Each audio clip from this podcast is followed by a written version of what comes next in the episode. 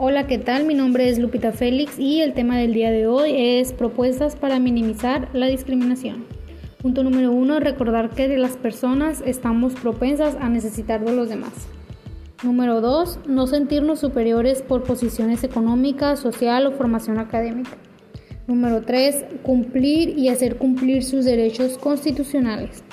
Número 4. Diseñar herramientas específicas para combatir la discriminación en las escuelas. Y número 5. Actuar firmemente contra el racismo y la discriminación.